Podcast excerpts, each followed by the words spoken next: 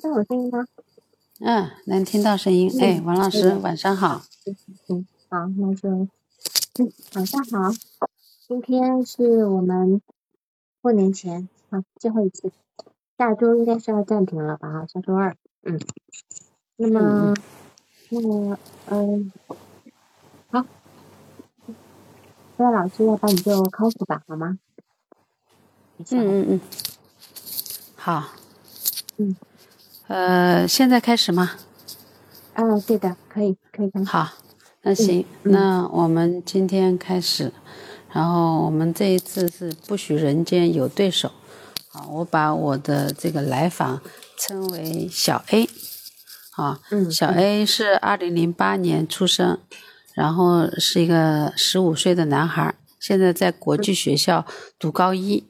啊，但是他在这个学校里面只上了一天的课程，然后他的家庭成员是爸爸妈妈、干妈、爷爷奶奶、大伯，嗯，啊，这主要的几个人。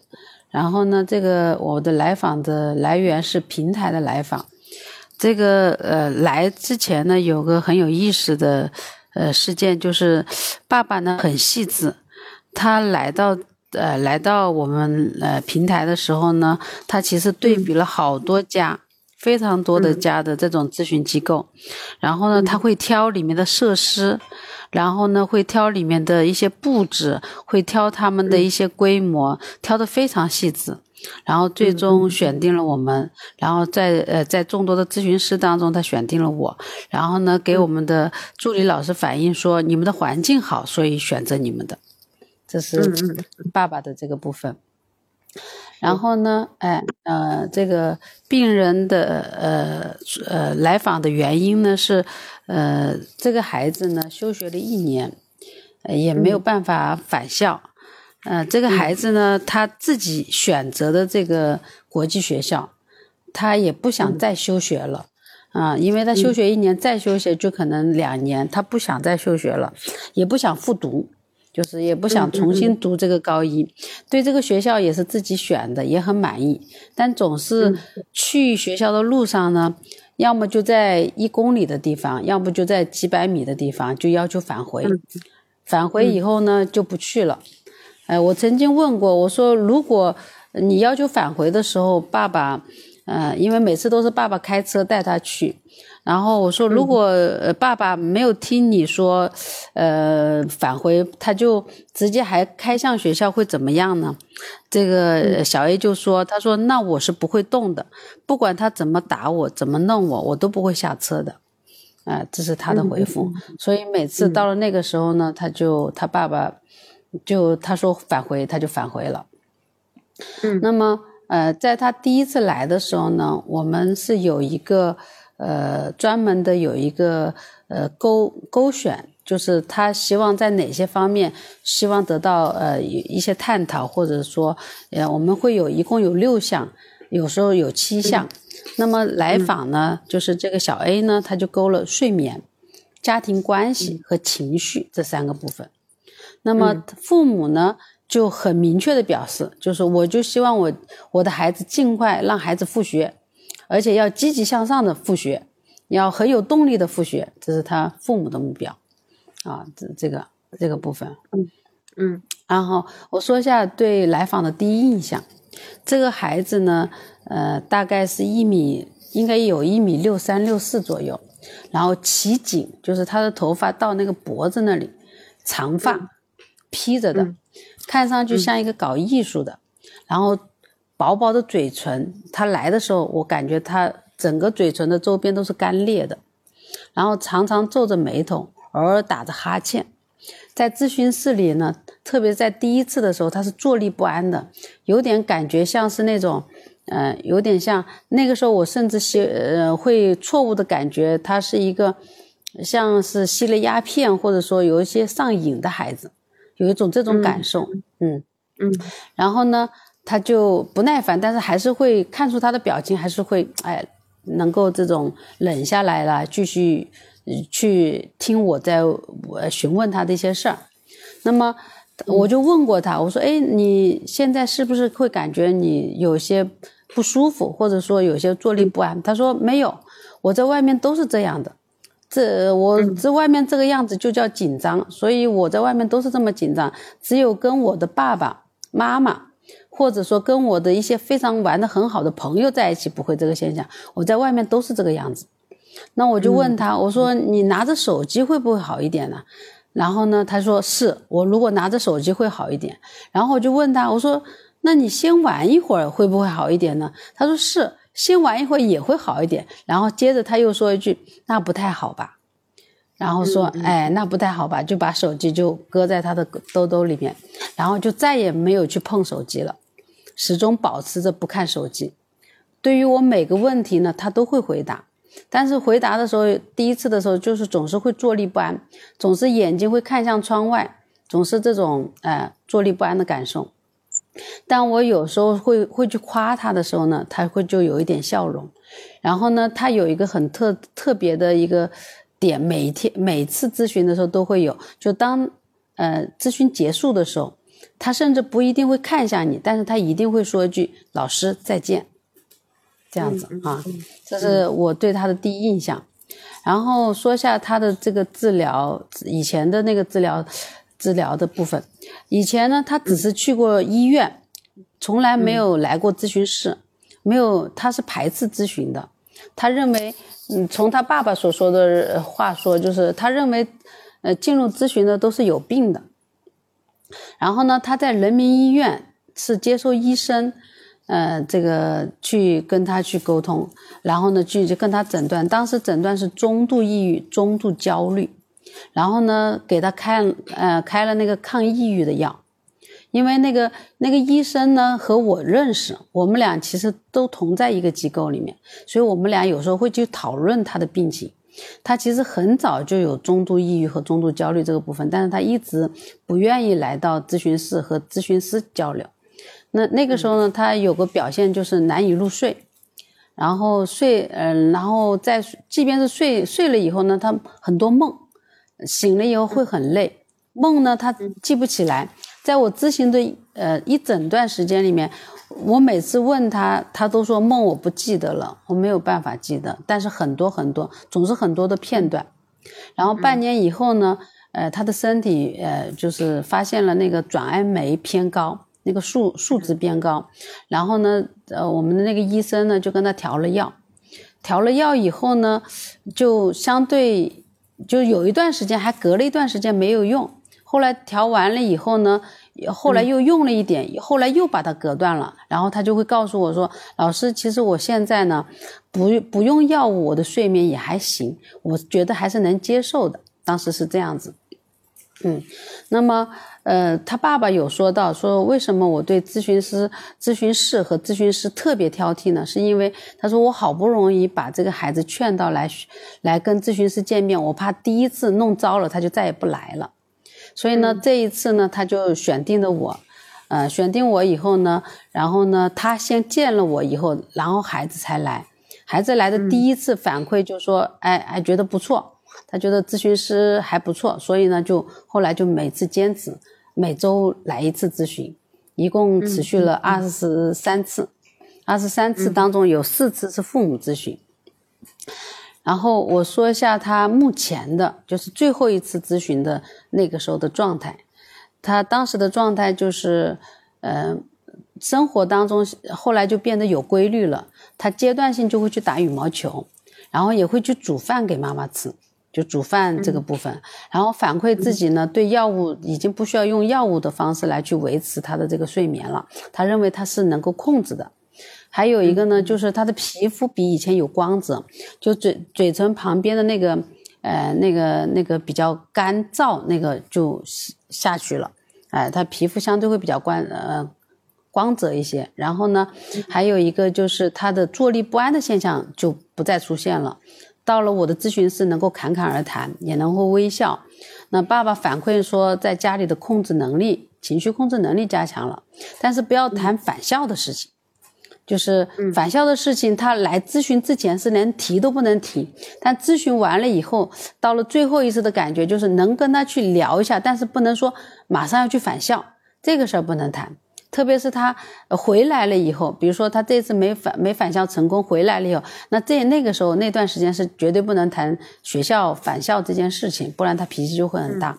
只要不是跟这个相关的，他可以把自己的事情处理的井井有序。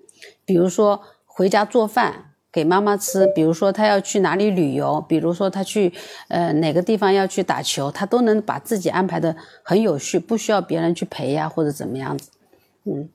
嗯，这是他目前的这种状态，就是呃，我的感受就是他的这个抑郁状态好转了很多啊，他就好像嗯，自己有时候我会问他，我说你现在的感受怎么样？他觉得我的睡眠要好一些，然后呢，心情也好一些，呃，这些方面，哎，我感觉他的这个抑郁状态有所好转，嗯，那么我说一下他的背景，就是父母，我先从父父母说起。父母呢，他们两个双方呢，他其实是没有感情基础，是年龄比较大的时候经人介绍认识的，啊，年龄大了，家长各两方面的家长催婚催婚，然后一个月以后就草草结婚了，呃，婚姻当中呢会吵常常的争吵，孩子从他记事起，他就觉得他父母一天到晚吵，不停的吵，然后呢，小时候呢，他有个干妈，干妈其实是爸爸的同事。后来，呃，妈妈和爸爸离婚了以后，爸爸跟干干妈结婚了。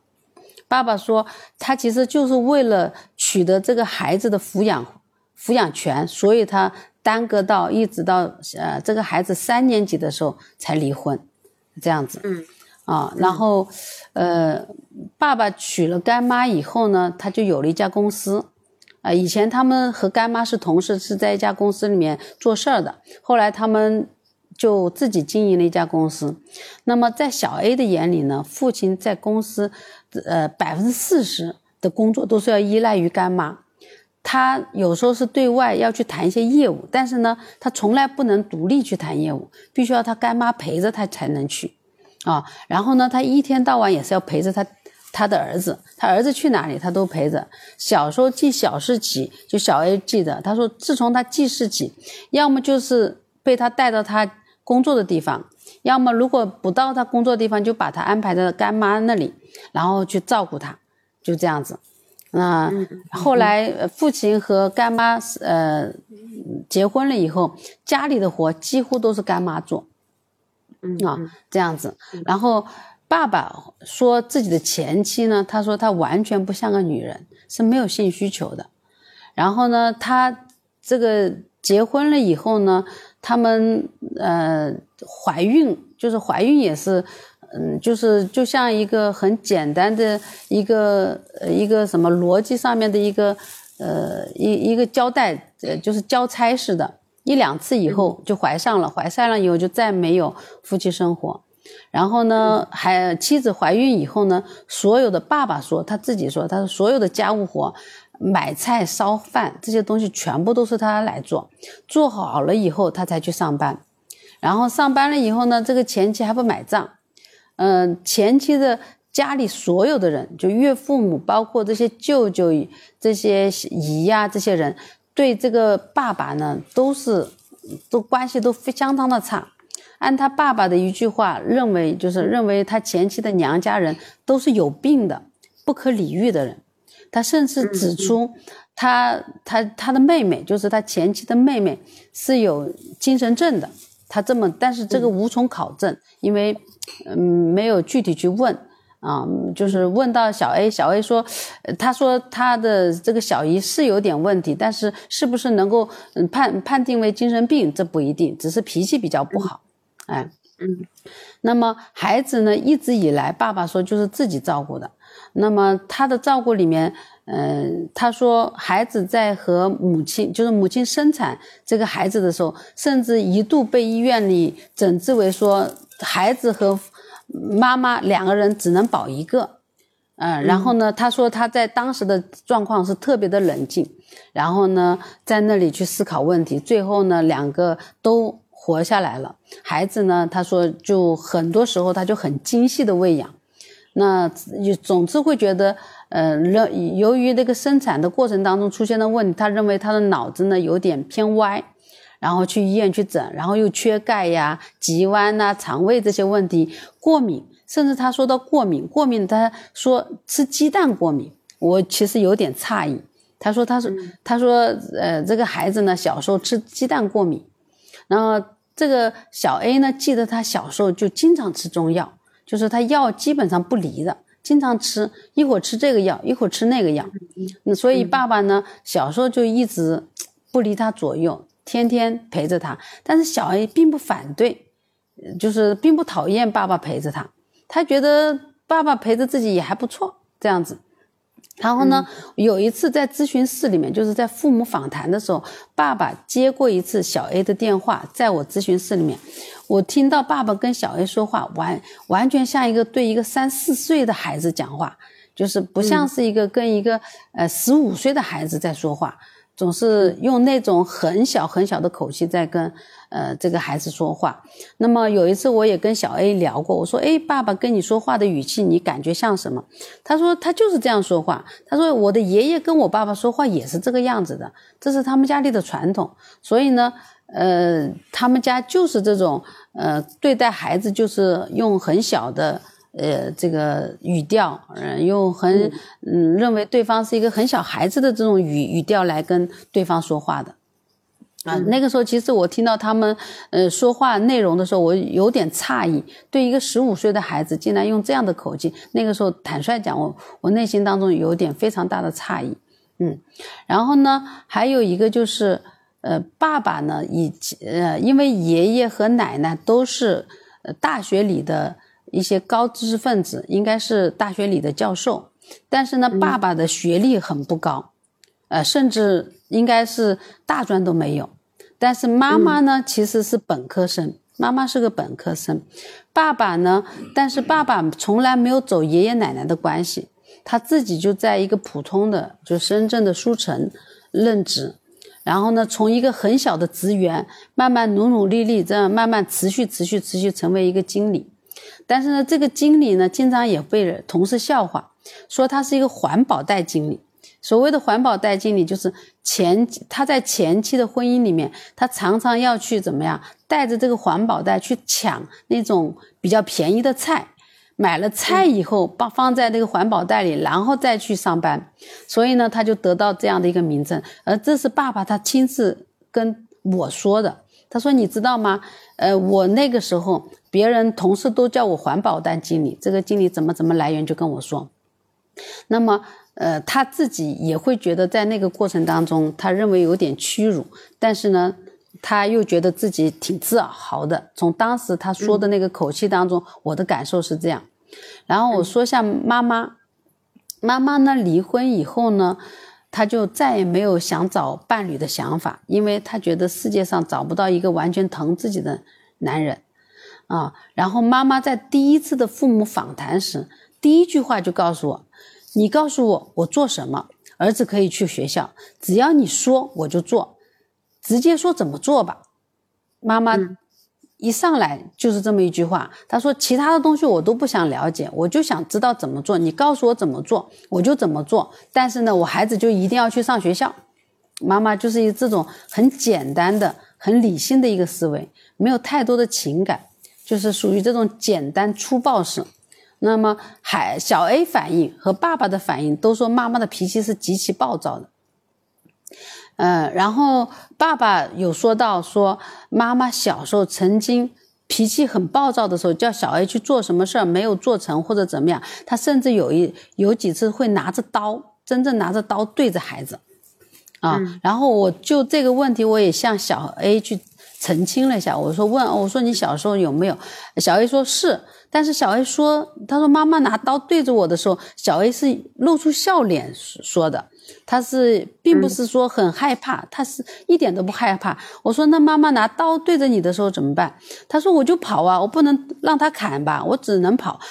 但是他说话的时候是面带笑容的，就是感感觉像是一只是像是像是一个孩子的游戏的追逐的一种游戏，不像是那种很对怒的那种状态。但是爸爸就说那是极其危险的，拿把刀对着孩子。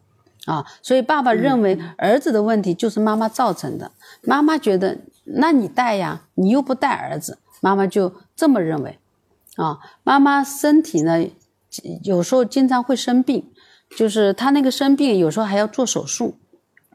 每次做手术的时候呢，小 A 都非常的担心。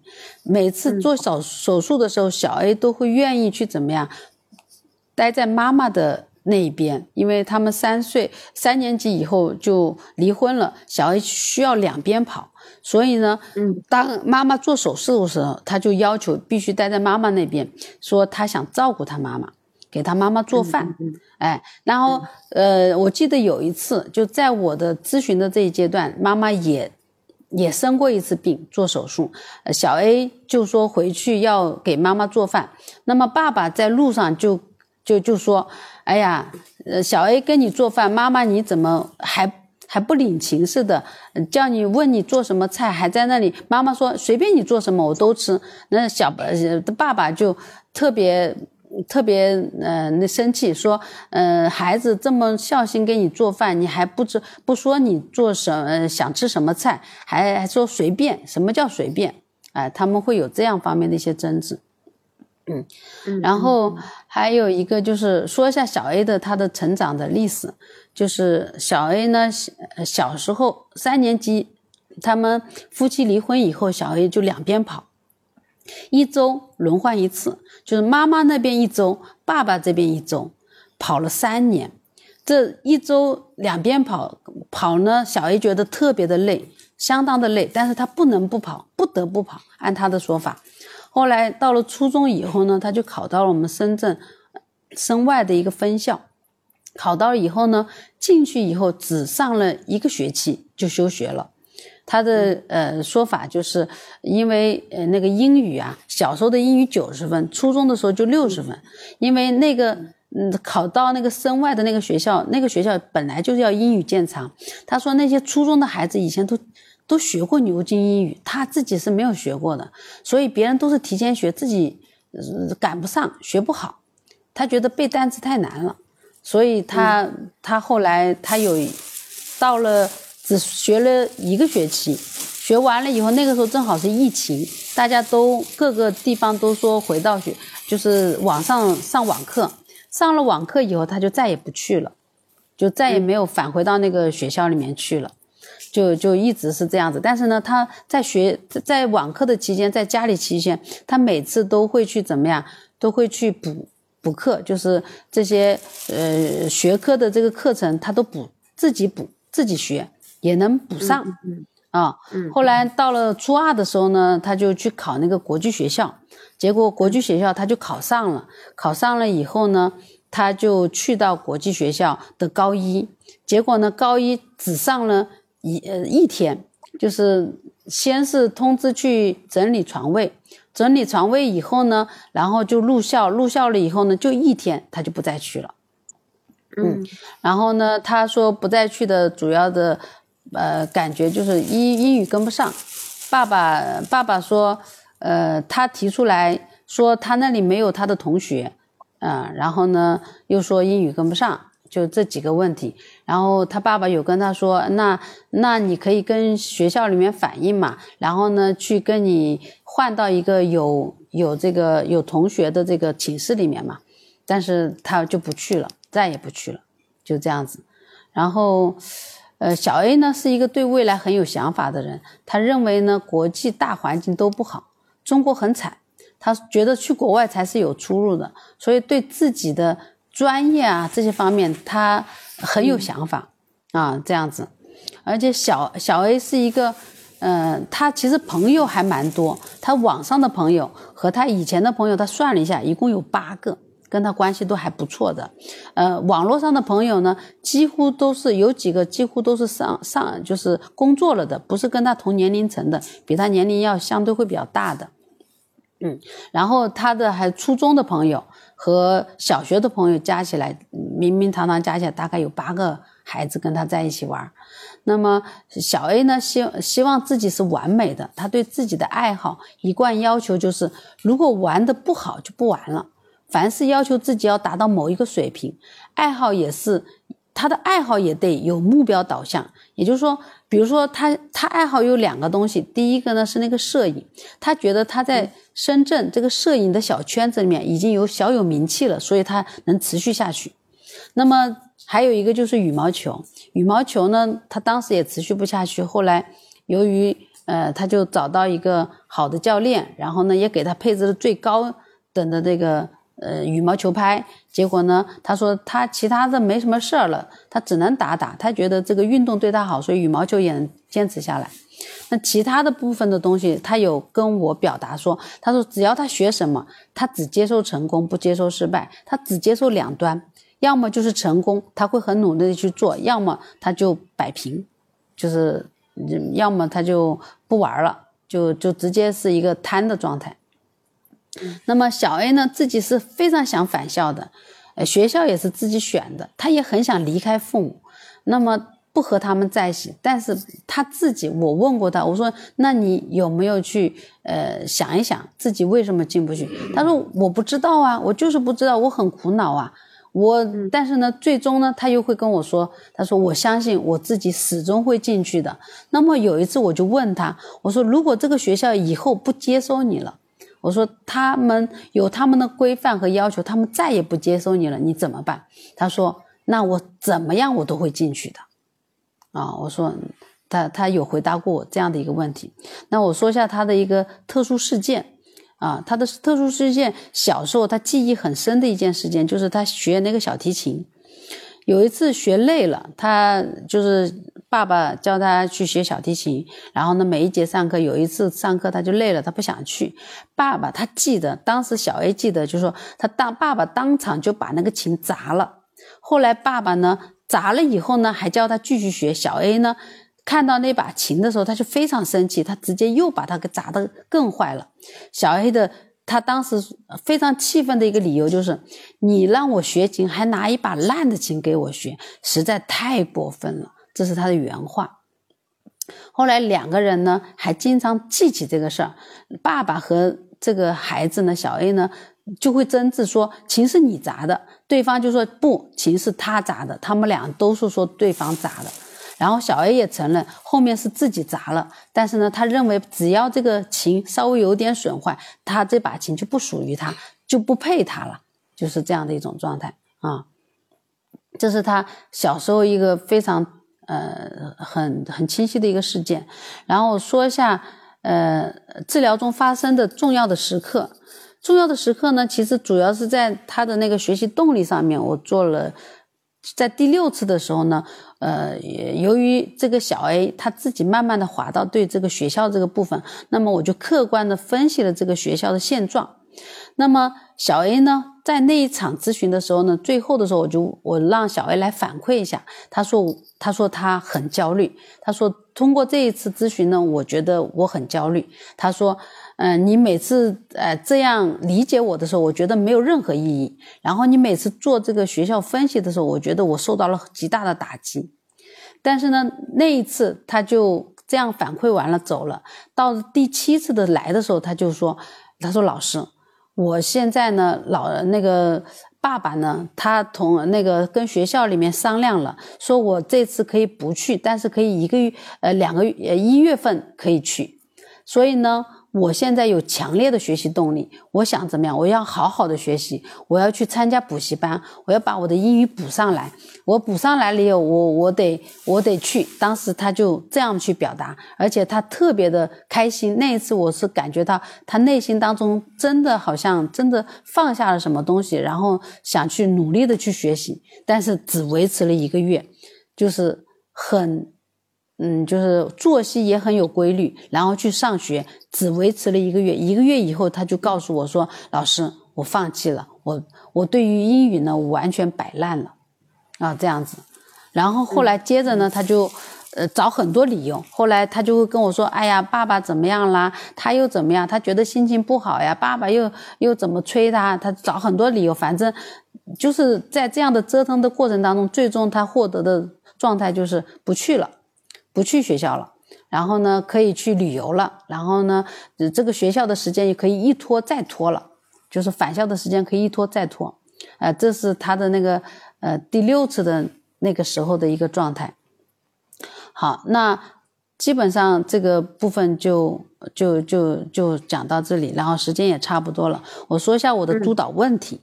那督导的第一个问题呢，我希望呃个案概念化，如何理解小 A 非常想又回不去学校的这个这个状态。嗯。第二个呢，我认为就是我对小 A 的这个部分的呃治疗呢，我认为他现在可以进入到第二阶段。我第一个阶段里面，我主要是针针对他的这种情绪和家庭关系这个部分在做。处理，然后呢？第二阶段，我觉得会在他的这种矛盾性的人格上面的特征上面来进行展开。然后我想问一下，呃，王老师这一块，就是第二开第二阶段，针对这个部分，我该如何展开会更有效？哎，这这这两个问题，嗯，对。但是你你给我的另外一份就是他爸爸的那个给你的那些资料，看得出来他爸爸一直在指导你怎么做咨询，不是吗？对，但是呃，王老师是这样，他每次发给我，我几乎，我几乎就是因为他不能完全对接我，他只能对接我的助理，所以他只能发给我，他得不到我任何的回复。我不是以他这个会给孩子做咨询的，这个我完全是，就是我只是看到他们的状态而已，但是我从来不会去对他有任何的回复，或者说去影响我的咨询整个过程，他。不影响的，哎，我我只接收，但是我看可以看得出这个父亲他实在有很多观念让人家非常的，对，就是造成孩子生病的一个原因哈。那没关系，我待待会把他父亲的这个人提出来的那些意见，待我大概也说一下哈。好好，嗯，你看他他这个一开始他父亲找找咨询师找环找咨询环境，然后认为。你们的环境是最好的，所以就就找了。而且他在孩子来之前就先跟你沟通一次了，对吧？对。他说到很多那些事情，就是他呃小 A 小时候的那些成长过程，是不是都是他说的？妈妈说的少？呃，爸爸说的多。妈妈其实，在家庭咨询当中只来了两次。嗯，然后呢，后面他就不让妈妈来了。我的感受是因为当时就有提到说，妈妈的情绪确实是出现很多的一些创伤性的东西，导致他的情绪会如此的嗯暴躁。但是呢，呃，他说不用管他。后来连妈妈他都不把他拉过来，因为整个的咨询费用是这个爸爸在在这个。在出，所以呢，爸爸曾经有一次特地找我来说他个人的，就是爸爸他对这个婚姻的看法，嗯，他就说了他对孩子的整个的抚养的过程，嗯，嗯嗯嗯，好，嗯，我们来看，而且小 A 他从本来讲一月呃十二月三十一号要返校，从去年的十二二零二零二三年，一直到今年的一月底。总共每周都说要去，每周都都没有办法去，对吧？甚至对，好像有两三次是已经开车开到学校附近了，对，然后又掉头回来，就是他他没有办，就是到了学校门口是进不去的这这个部分。那当然，你现在也这也是你一个督导问题哈，就说他为什么没有办法进学校？然后呃，我觉得哈，就是。这个来访者哈，或者是这个咨询，或者是他爸爸提到这个小 A 小时候的一个状态，就是说父母是没有情感基础的，然后小时候呢，小 A 常常得到干妈的照顾，对吧？是。那么干妈又是爸爸的同事，在爸爸妈妈三年级离婚以后，爸爸就娶了干妈了。讲到小时候的照顾，只讲到干妈，他为什么不提爷爷奶奶，不提爸爸，也不提妈妈呢？这个这里这里我觉得蛮怎么我听得蛮奇怪，就直接讲小时候常常得到干妈的照顾。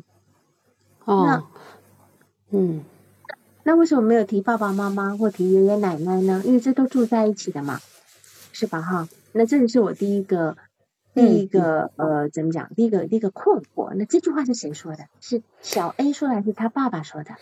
小 A 他说：“他说我小时候很多时候，有时候被爸爸带到办公室去。如果爸爸把我带到办公室去的时候呢，他要走开或者怎么样，就会把我丢给干妈照顾。干妈小时候就对我很好。这是小 A 也说了，那爸爸也说，他说没有办法，我只能让我的同事照顾他。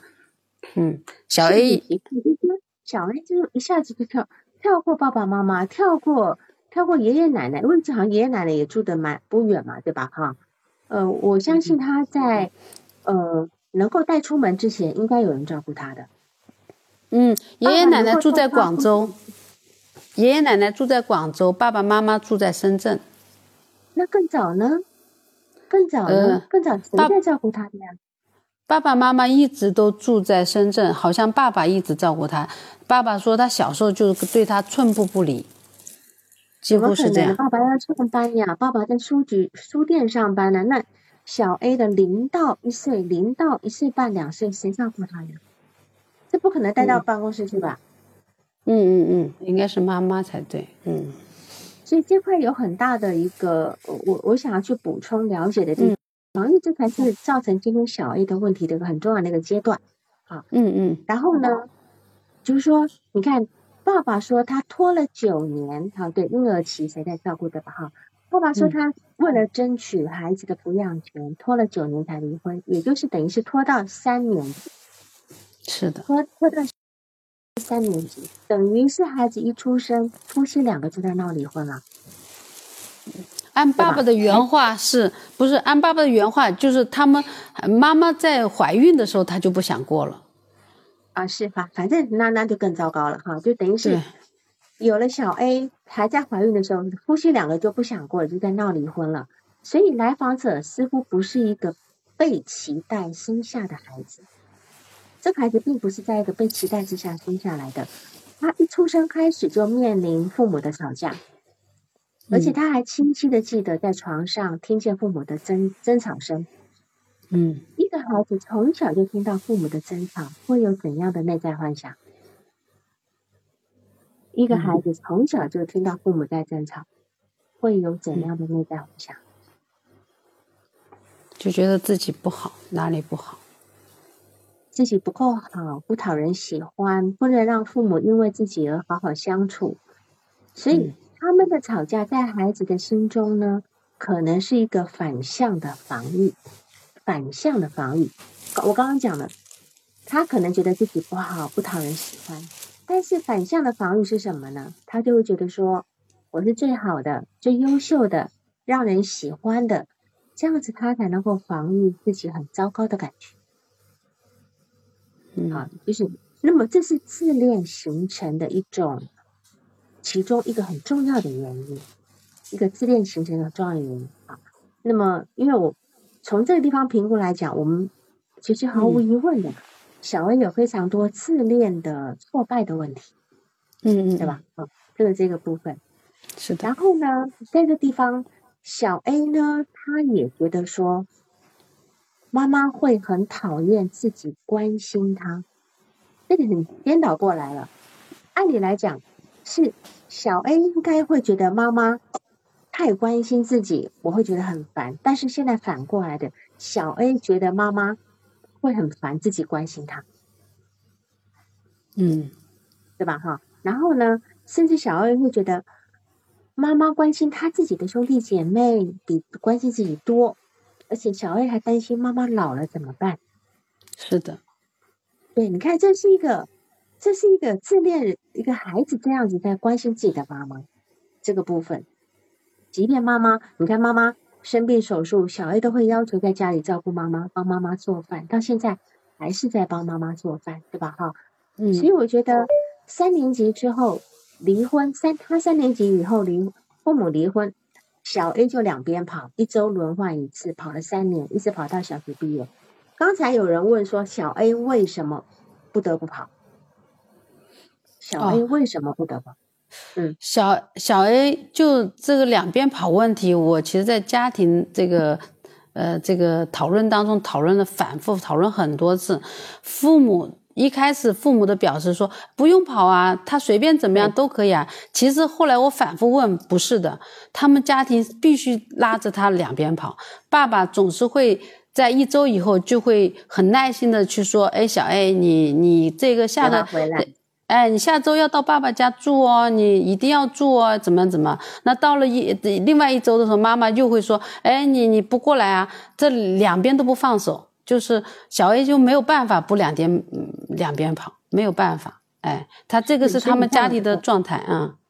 我们又看到小 A 他活得很不很很很辛苦的一个原因哈，而且我相信在这九年，小 A 小九岁哈，在父母离婚之前，这九年当中，我觉得小 A 是活得提心吊胆，他很想，我其实我很想理解，在九年之中，他对父母这个婚姻到达离婚的一个心路历程是怎么变化的。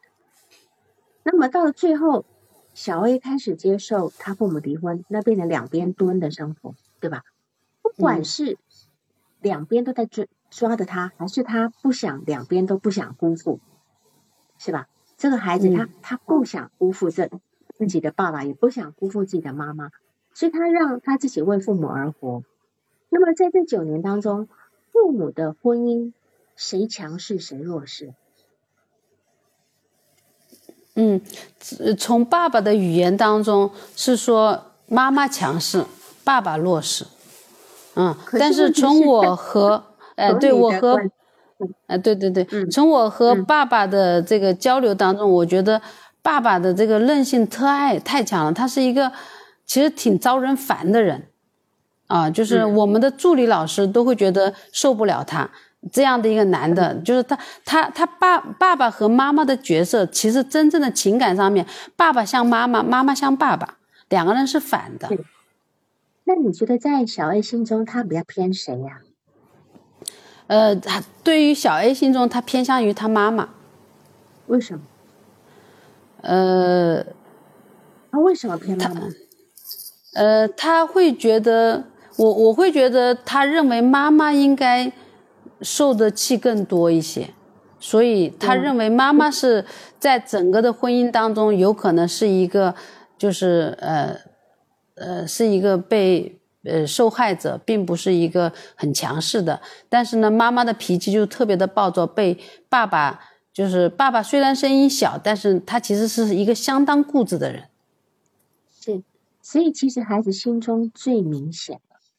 他的感觉是最明显的，就是这妈妈在这个家庭里面被爸爸贬得一文不值，还说怎么怎么，怎么全家都是有病的人，等等等等的。但事实上，妈妈跟爸爸在这个家庭的会谈当中，妈妈只是一直很无助的哭着，反倒是爸爸一直在数落妈妈，对吧？就是在这个里面会谈里面哈。然后呢，他现在到了初，到了到了这个。应该讲初中以后呢，初二以后，他他就开始安心待在妈妈家了，他就不回去了。那么我们这样讲吧，他在妈妈，他现在已经安心在妈妈家了，不用两边跑了，不用两边跑，那已经成为一个事实。那去不去学校有什么问题呢？嗯，是这样子的哦，他初二的时候。那个时候还是两呃，就是有一段时间是待在妈妈家，就是那个疫情的时候。那过了那段时间以后，还是两边跑，一周一次，一周一次，还是一样。然后呢，到了来到咨询室以后，就调节这个问题，我调节了好长时间。然后后来才决定说让他待在妈妈那里，因为为什么妈妈一个人住？妈妈一个人住又不会照顾自己，所以孩子说：“他说我跟爸爸在一起，爸爸太烦了，这个人太讨，就是比如说他爸爸会经常摸他，或者说在他还没睡醒的时候就坐在他的被子旁边看着他，呃，让他一睁开眼睛就看着他，觉得还挺吓人的。然后他妈妈就是属于那种脾气很暴躁，但是呢吼完就结束了。”就是他，他认为他妈妈，呃，吼完了结束，这个还能让他好过一点。嗯，这这爸爸从来不听他说什么的，所以他会想在妈妈那里待。经过我调整了很久时间，爸爸才稍微放手。然后后来才经过咨询了差不多呃两个月的时候，他才真正放手，让他长期待在妈妈那里。嗯，是的，当然你也帮助了来访一把啊，他确确实是想待在妈妈那边。他很担心妈妈，想要照顾妈妈，对吧？可见得，在爸爸跟妈妈的婚姻里面，来访觉得爸爸是不不疼惜妈妈的，他想要照做一个照顾妈妈的人这个部分。然后呢，他他去国际学校只去了一周，只去只去了一天，只去了一天。他觉得说学校里面都是有钱人，他觉得自己很穷，而且呢，他觉得说他被他被分的班级是比较不好的，就是。语文英语程度比较不好的，不是重点班，那嗯么他就他感觉很不舒服。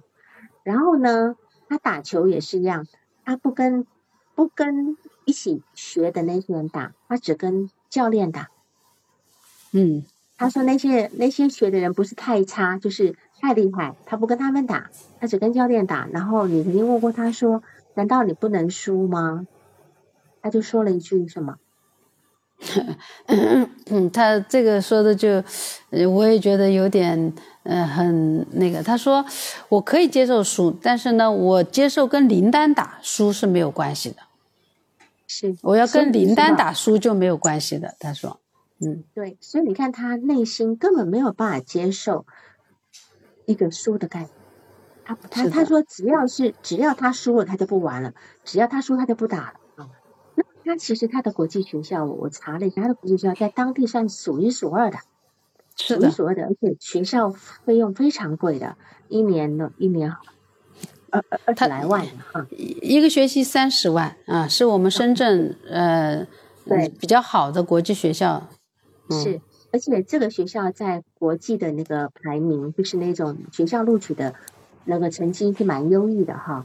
所以这个对于对于任何一个有能力的的学生来讲，都是这个学校是个梦梦想，是跳往国际的跳板，就说并非你有钱就能够读的学校。不是说你有钱就能够在这个学校里面读读得成，但是他一方面贬低这个学校的学生没有思想，但一方面又想挤进去，他又不愿意放弃。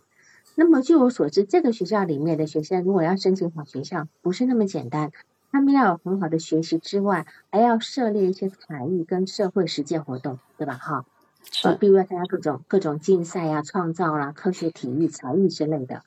那么，但但是呢，他事实上很明显的，他很明显的就是一个很随时分裂的状态。他一方面贬低这个学校的孩子都是富家小孩，显得自己很穷，那是心理的一个匮乏，对吧？他又发现自己的英语水平跟不上，他又不愿意落后，然后呢，在这地方他非常的不舒服。那么来访者他很多方面的，就是小 A 他一个多方面的矛盾，让他现在无立身之处，这是嗯他不能够进学校其一的原因啊，其中一个原因。然后呢，他面对英语的学习呢，就是面对挫败，因为他的心里已经觉得，啊他们都比我厉害，他没有办法接受挫败的自己。就是说，很多国际学校的学生，其实有很多是从小就开始读国际学校，所以英语水平一般会相对的好。我估计小 A 在第一天进教室或到学校整理寝室进教室的时候，所有的同学都是互相熟悉的，好，比他一定是互相熟悉，满口流利的英语在交谈。小 A 可能连听清楚的能力都没有，就听听人家在讲什么的能力都没有，所以他一定一定相当的挫败。那么，嗯那么他说啊，他有很多朋友，他网上有很多朋友啊，谈谈国际局势啊，谈什么什么之类的哈，呃，谈呃呃什么呃什么书呃什么呃呃呃嗯什么大环境啊等等之类的。嗯但是小 A 他所认为的朋友呢，只是社交群里的成员，可能连嗯样子，甚至连性别、年龄都不一定清楚，或者是是真实的这个身份。但是在荧幕的荧幕的背后，他是可以充分表达的，甚至表达自己一些很夸大的自恋的欲望。你看，他会去跟他们谈新疆事件，谈国际局势，对吧？嗯，然后嗯嗯他觉得啊，他们虽然是中下阶层的人，可是呢，呃，他们很很有有想法，可是，在学校那些人都是上上上层社会的孩子，嗯头脑简单，没有话题。在这里呢，就有一个很明显的一个分裂的部分。嗯国际学校只去了一天，就断定那边是有钱的孩子，没有头脑，呃就没有没有呃话题简单。头脑简单，嗯哎，对，然后这个网上那些穷人家的人，他们能够谈国际局势，那么这样的一个区分是非常鲜明的。那么你看，他爸爸其实讲难讲一个坦白话，也不过是一个呃，就是一个一个一个书局的一个环保所谓的环保代经理，对吧？哈，就是嗯在他的口气里面呢，他爸爸其实这个口气跟他在他的形容里面，我觉得都不是一个非常理想化的那种一个一个标杆，对吧？哈，这个部分。然后来访他自己不是富二代，那么他对于学校那些同学，他是否基于一种嫉妒的部分，让他没有办法安于他现在属于中等家庭的位置，但是他又追求完美，他的完美是方方面面的哦。小学时候可能还不会有一些经济上的比较，的专注点不会放在经济层面上面，但是到了初中开始就有苗头了，尤其到了国际学校，这个他的投射就非常多，毕竟。学费的数字放在那里，对吧？哈，他爸爸要供他这些学费，估计也是光靠薪水肯定是供不来的，一定是有一些爷爷奶奶那边的家底啊之类的。因为爷爷奶奶毕竟还是个高知嘛，对吧？哈，嗯。但是他的完美是容不下一点缺憾的，玩不好就不要玩，只接受成功，不接受失败。但是一个人的人生怎么可能会没有失败嘛，对吧？哈，所以到目前为止，我相信。小 A 他没有特别的专长，我觉得他应该没有什么特长。你知道他有什么特长吗？就是他的摄影不错，他摄影应该是在他的就是圈层当中，嗯，还是可以的。就是摄影出来的一些作品，他甚至有时候还会去，就是他对一些呃修图啊、构图啊，包括去参奖啊，他都有做。但是他把摄影只当做一个爱好。就是一个爱好，不可能成为一个比较的部分，一旦比较就没有了，对吧？嗯嗯。但是像你这个东西是非常主观的，除非你去参加一些比赛，真正参去参加比赛的部分，我相信他不会去参加比赛的。对。我为什么说他没有特长？嗯，就是你要说什么？啊，我是想说，就是他在摄影的时候呢，他是有一帮就是比较呃比较崇拜他的人。他他表达的，这是他表达的。他说我在摄影当中啊，有一些人会认为他挺厉害的，会经常向他去表达说他的摄影技术有如此如此的好啊。他所有的东西都是认为他自己，就是他自己觉得，包括有时候在咨询的过程当中，他都会去看看，因为我的我是在二十。二十二楼，我们是比较高的楼，我们的那个楼上，特别我那个房间可以看到非常漂亮的天空。他每次看到那个天空的时候，他就会想，我说，哎，那个时候你看到他的时候，你在想什么？他说，我在想，我可以去做一些拍摄，我几点钟到几点钟什么什么？他有跟我提到过这些，嗯，是是，如果他今天真的有这个特长，当然要要我们去鼓励他，对吧？啊，成为他一个可以成为他自己内在的一个。呃，叫做滋养他的一个字体或滋养他自尊的一个部分，但是我就担心他，他不敢，对他不敢。刚才我提到，就是为什么他没有特长，因为他一旦失败，他就会放弃，他不不再继续接受挫败，他成为一个无法上场的选手。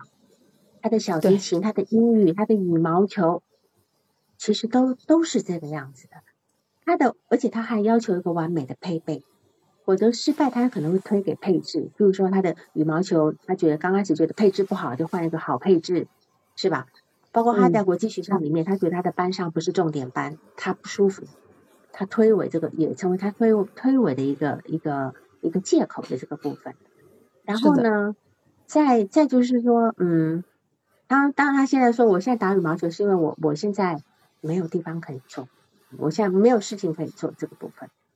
然后你在第六次的时候，你分析了他学校的情况，然后小 A 觉得很焦虑，增加那个焦虑。嗯，为什么？为什么？是那次我是故意的，我是特意去做的这个部分，因为呃，我我就是客观的分析他学校。那么那个时候呢，他的状态，因为那个时候我我是觉得引起他的焦虑，反而会让他会有一种。就是挑起他的动力，所以那个，嗯，呃，对对对，让他能够在这个过程当中去看到现实当中的这个部分是什么。当时我在整整节的一个小时的咨询当中，都仅仅说学校，而且是很中立的看这个学校，包括一些数据上的东西，我都是用中立的方式跟他去呃说到。哎，那那一场，是。就说你这个客观的描述，对于小 A 来讲是一个对于他内在幻想的打击。是的，他他要更进更变成他逼着他去面对现实，他无法去躲，他自己合理化的部分，他没有办法躲在合理化的里面。但是他整个咨询他的反馈是说，你在做共情的时候，他觉得没意义；你在做分析的时候，他觉得对方是一个打击，对吧？嗯嗯，我觉得他做做共情时，他觉得没有意义呢。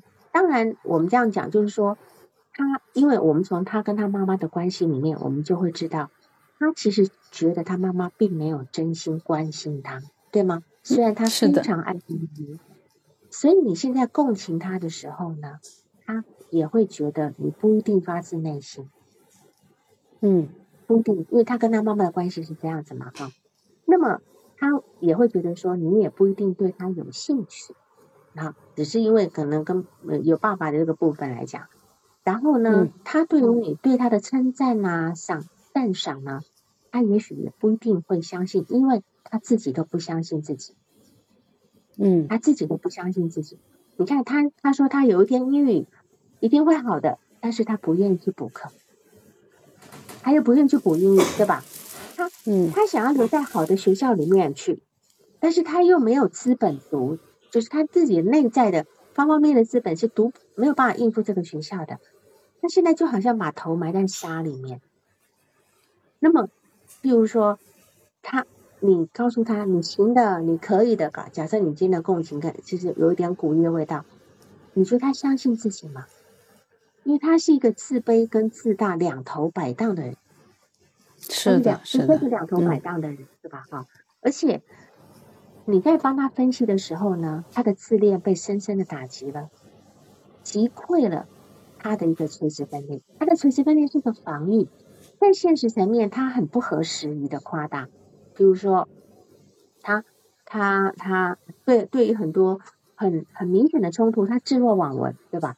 如同学习羽毛球一样，他永远没有办法上上场，他只愿意输给林丹，其他人他都觉得不配赢我，或者是。我也不想跟你们打，开始跟教练打。那教练是个教教他的人呢，肯定会迎合他的进度，是跟他是一条线上的。教练不是对手，所以来访者他是不许不许有对手的，他连自己这个对手都不允许。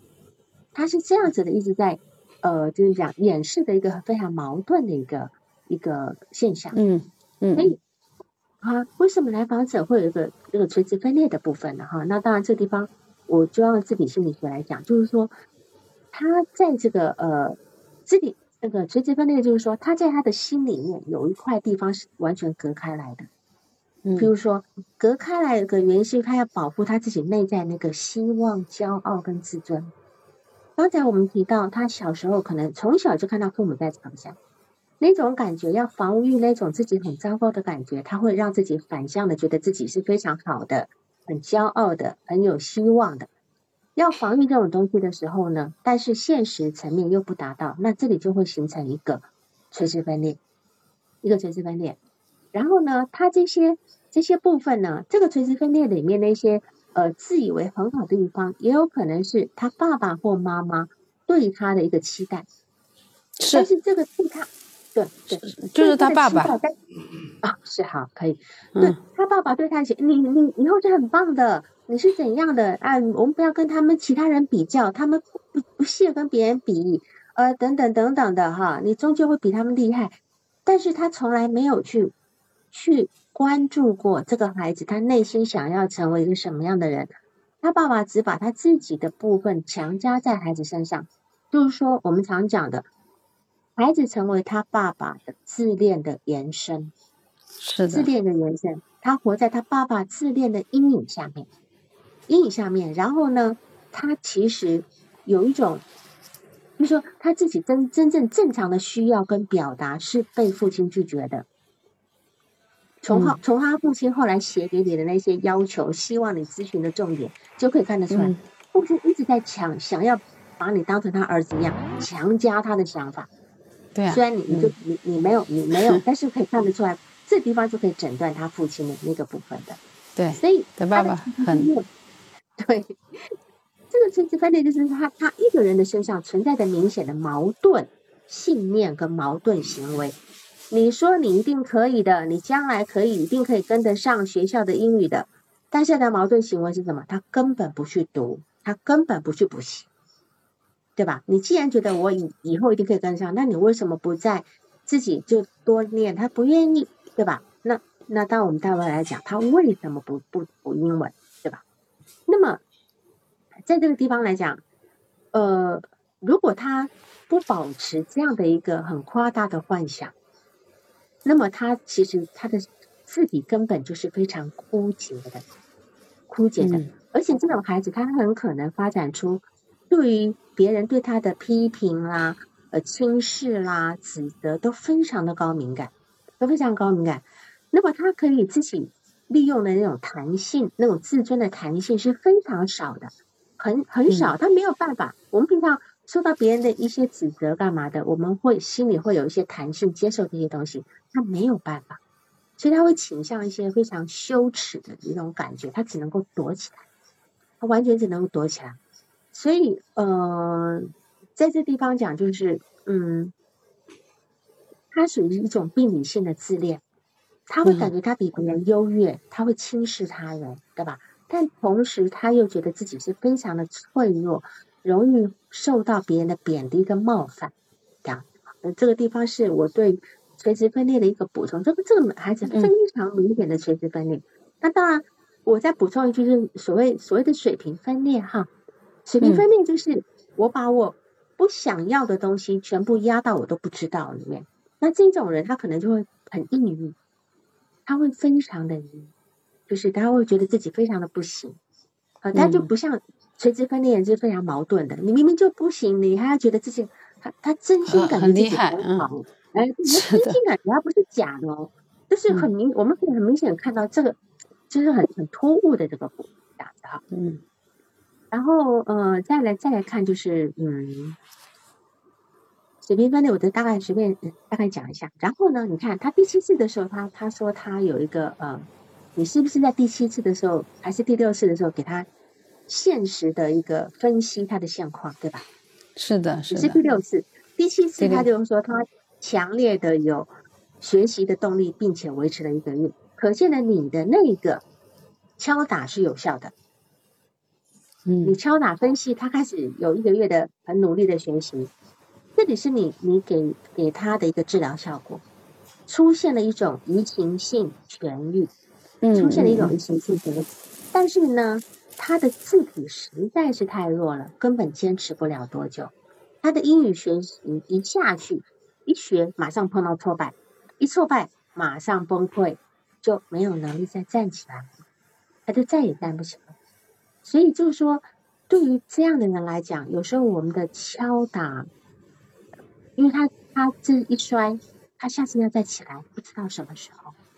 所以对于这个人对，你要敲边鼓要稍微小心一点。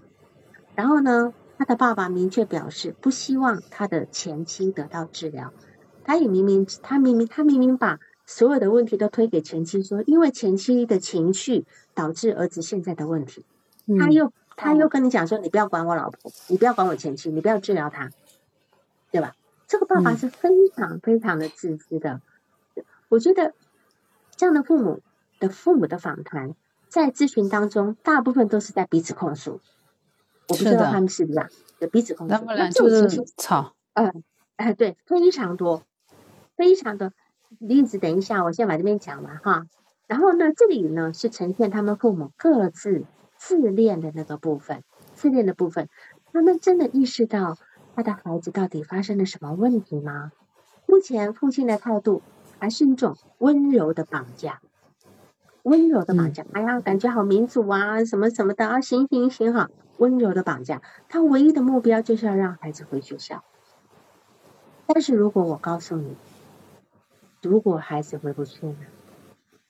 其实我一般跟这样的父母工作，我一般就是先打底，我会跟他们讲两年，你现在先别急，两年，嗯，一年都不一定能够回去，两年啊。但是他爸，你你不跟他说到底，他就是一直一直在给你施压，一直在给孩子施压，是啊，你不能就一棒打到底，至少两年。你不要在这边，你你先把自己的心放下来，最后来变成孩子本身得到一个舒缓的空间之后，而变得爸爸妈妈在跟我进行工作了。因为我在对我在降低家长的期待跟焦虑。你不，你你哪一天不放下来，他哪一天不出来。就是你哪一天不放下期待，你的孩子就哪一天出起不来。这这是一个关联性的东西。就是说，目前一年的时间还没有办法让他有时足够的时间去成长，时间不够。他对于这样的孩子，他只能够迂回的前进，迂回的前进。我记得我曾经听到一个说法，挺好，挺有意思，就是说，你骑自行车上坡的时候，你要采取 S 型，会比较省力。嗯，S 型的向向上哈，我听得很有趣啊哈。我说那这样不是拉长距离吗？但是即便拉长距离，这是可以前进的方式，对吧？那在这段时间里面，不需要一直谈学习跟回校学校的可能可能性跟计划。谈谈他目前愿意做的事情，比如说摄影，对吧？那么主要心理准备，他可能会长不止一年的时间。在孩子没有放下眼前夸大的情况之下，不可他他不可能让自己再进一步遭受挫折哦，嗯，他不可能啊，他不允许哦，因为那个是一个无法忍受的羞耻感，一个羞耻，就是说现实自我对于自我理想的产生的羞耻，就是他有一个现实的自我，有一个理想的自我，他的现实自我不能够让他的理想自我接受。极度的羞耻，这个羞耻跟外界无关，只跟他自己有关。嗯，那么如果说你觉得他的妈妈有个人议题，我觉得他爸爸个人议题更严重，你可以建议他妈妈去找另外一个咨询师。但是我觉得爸爸的问题是不会少于妈妈的这个部分哈。然后呢，在然后你你说哈，你曾经说过他那他爸爸说啊，妈妈很看重钱，所以孩子也很害怕。花钱，然后你说，实际上爸爸是很看重钱的，对吧？嗯，爸爸特别敏感钱。嗯，对，这个叫投射嘛。你自己不能接受的东西，你投投给你的老前妻，说你说前妻很很看重钱这个部分哈。然后呢，我们再来看，就是说这个这个来访者哈，你你问我他为什么到了学校不能够进去，然后为什么不能进去？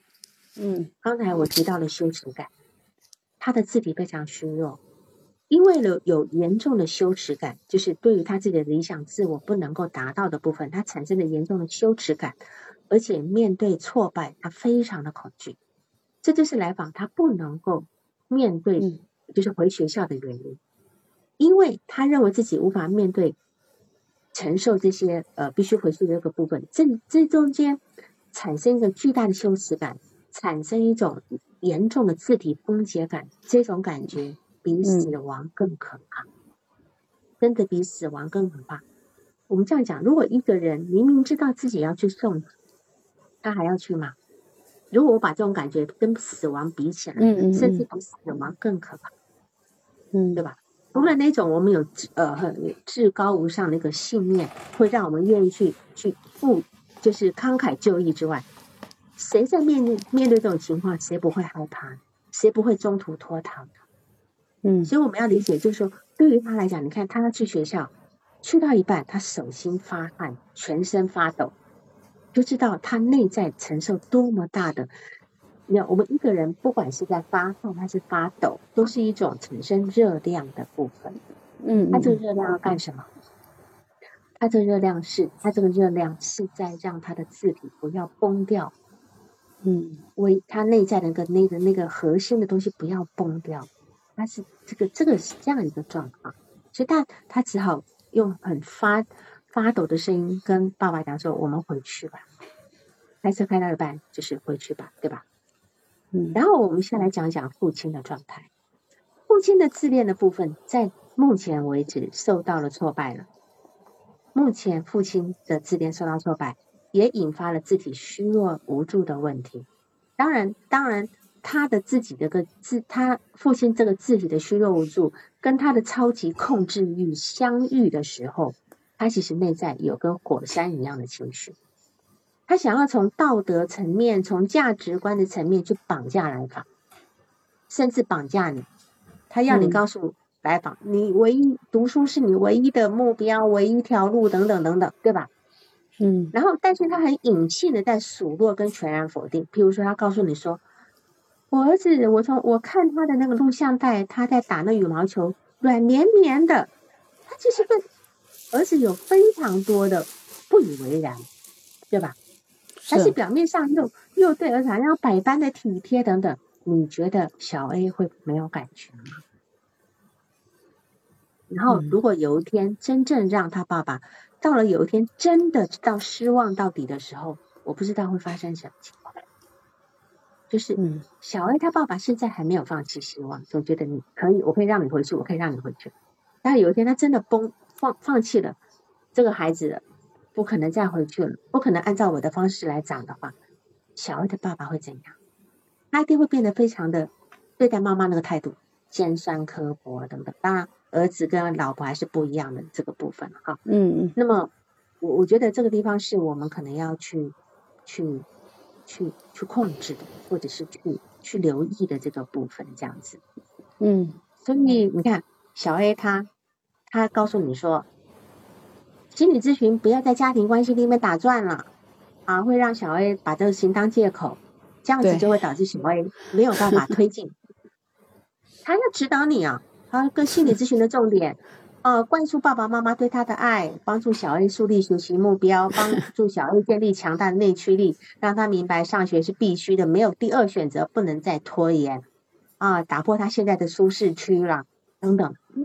哎呦，我看的这些，我都我我我头晕，你知道吧？我我头很晕的，就是这个爸爸怎么可以？怎么可以这样？而且他他跟你讲说哦，我最近常经常表扬他进步很大，小 A 已经没有情绪问题了。他要把小 A 的功，他要把小 A 的问题全部都泯平。嗯，就说你没有问题了，你现在可以去上学了，你没有问题了。哦，我我觉得这样的表扬非常可怕，这样的表扬带着绑架跟期待的味道，对吧？就来访。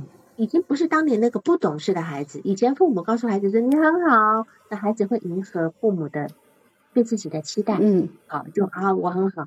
但现在事实上，那个时候是父母跟孩子在共同建筑一个假象。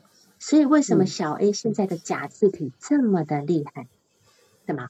那么现在小 A 已经困在困在这个假象里面，他没有办法面对真实的自己了。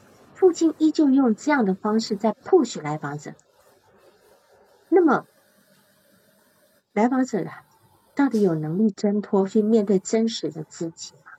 这是我对他的担心。他一直告诉你不要再探讨家庭了，父母的关系还有父母的过往这个问题让他们翻篇了，不要再讲了。但是问题是，就是你这个问题造成小 A 现在这个样子。是的，对啊。所以你你说接下来怎么做？你能够，那你有可能会面对，呃，家长脱落，不是小 A 脱落，对吧？你会面对家长脱脱了，就把孩子给带走，那我们也没办法，因为我们必须诚实的去面对这个问题，因为他的爸爸确实要需要人家给他敲敲，该敲边鼓的是他爸爸。此时，小 A 还没有能力被敲边鼓，他还没有能力。先先敲爸爸的边鼓。嗯，爸爸是相当固执的。其实我我在呃跟他爸爸做这个呃咨询的时候，我发现他爸爸只是他只会说，不接受别人的意见的。他是这样的人格特征的。嗯。当然，你可以这样，你也可以告诉他，如果是这样的话，小 A 他就只能够用这种方式来处理他眼下的生活了。是是，而且还有一个，就是小 A 是他们家唯一的孙子，他那哥哥生的是个女儿，小 A 是爸爸这边生的唯一的一个儿子。虽然他结了两次婚，他只生了这一个儿子。啊，是的，但是问题是，他那个姐姐还出国留学了。是的，他姐姐出国留学，所以小呃小 A 的爸爸就是经常拿所有的人来跟小 A 比较。他觉得，因为爸爸他本身他自己的学识也不高，然后文凭也比较低，所以呢，他是寄望这个小 A 成为他家族当中让他长脸的那一位。他也从小对他有这么大的期待，他认为他能够去到国外，并且比他的那个姐姐还要好。他认为他这样才是他的一条路，他是这么去去定义的。每每每他说到小 A 的小 A 的这种理想化的自我，完全是爸爸推上去的。我的感受是，嗯，你知道小，你知道爸爸的目标在哪里吗？爸爸他希望这小 A 是他们家族当中，就是他们这一代当中最优秀的那个，这是他爸爸对他的期待。他爸爸的目标是要把小拿小 A 来把打赢他自己的爸爸。对，是的，是 OK，是的，是的。他的小 A 的爷爷奶奶都是大学里的高知呀。就这这现在两个儿子都很不争气嘛，就是小 A 小 A 爸爸跟小 A 的伯伯对吧？大伯都很不争气，大伯还跟跟爷爷还断断绝关系呢。是的，那大大伯可能还有勇气一点，挣脱了这个部分。对，所以这个小 A 的爸爸他一直一一定是很憋屈的，很憋屈。所以他现在好不容易生了一个儿子，把儿子当当枪使，你知道吧？是是的，爸爸有就是有跟我强调说，他说他们家里的亲戚都是很有背景的，就是他爸爸那，就是爸爸妈妈的一些兄弟姐妹们，包括他这些亲戚都是呃高知一代，只有他大伯和他这一代相对就是比较特别的不怎么好。然后呢，他就认为这个小 A 又连跳几级，他一直认为这个小 A 就是一个呃很有力量的人。嗯，但是小 A 其实并不具备。嗯，对，小 A 被他揠苗助长了以后，他底部空掉了。本来小 A 好好的长，也许还也真的能够成才，被他这么揠苗助长，底部是空的，你说他怎么长？嗯，对吧？这个事情要要要好好的跟他的父亲去谈。当然，也有一些咨询师会觉得说，我们我们不一定要做父母工作，有的咨询师是在了这个部分。可是我可能会用一个比较家庭治疗的视角去看这个问题。嗯嗯嗯嗯嗯嗯，那有其他问题吗？嗯，其呃就是我其实后面有想到说和他爸爸展开这个部分，但是呃我其实还是困扰在呃因为我现在跟他爸爸的这个部分里面，我是这么去跟他去澄清问题的，我说。呃，其实孩子回不回去学校是孩子自己的抉择和选择。我作为我是心理咨询师，我是负责他的心理方面的健康，就是我们从他的抑郁指数来看待，包括他的这种。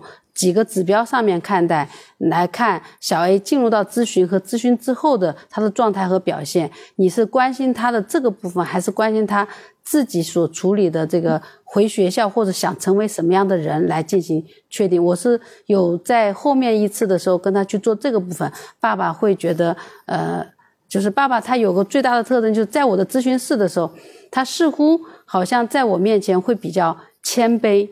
但是呢，他只要出了我的咨询室，去到我的那个助理老师和我的那个前台，他就就是特别的恶劣。他们俩会觉得被他压榨的很厉害，他们经常会到我这里来投诉。但是他在我面前，就是会表现的如此谦卑。他总会觉得说，只有我能帮得了他的儿子，因为他儿子跟我的关系建立的就是这小 A 和我的关系建立的很良好。